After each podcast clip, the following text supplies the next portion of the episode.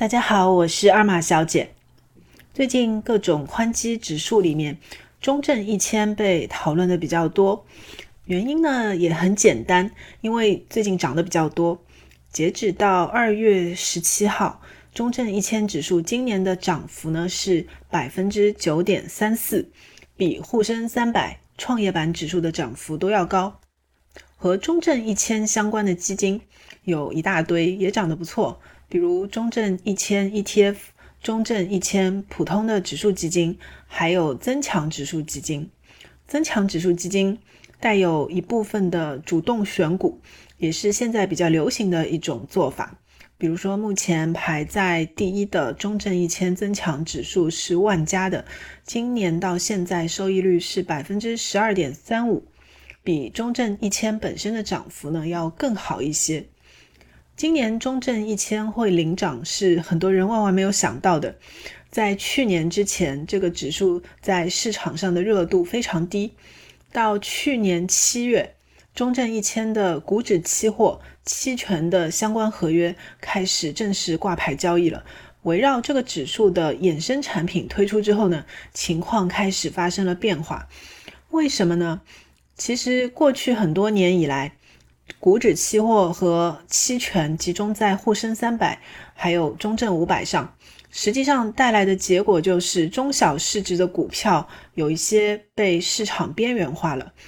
直到二零二二年七月，中证一千呢也配上了衍生工具之后，小盘股的活跃度明显的提升了，这是一个非常重要的原因。另外一个原因可能是这些小盘股里面很少有那种基金抱团的股票。于是呢，也成为这一次市场上各路资金参与者比较喜欢的一个方向。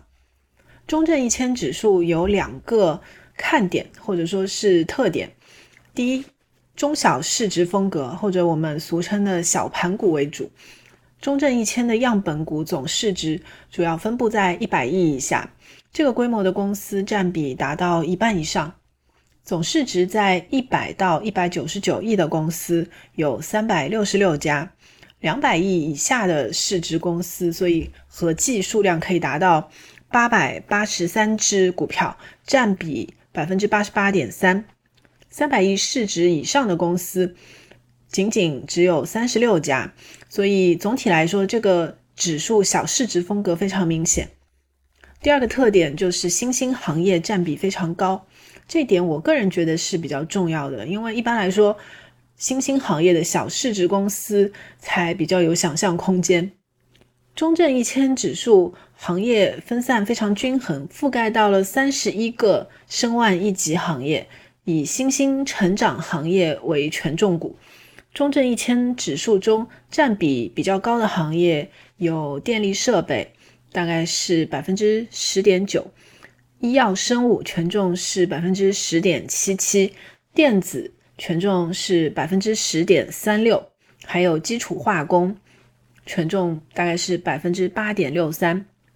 另外呢，从估值来看的话，目前这个指数的估值也是比较低的，所以呢，对市场来说有吸引力也是很正常的。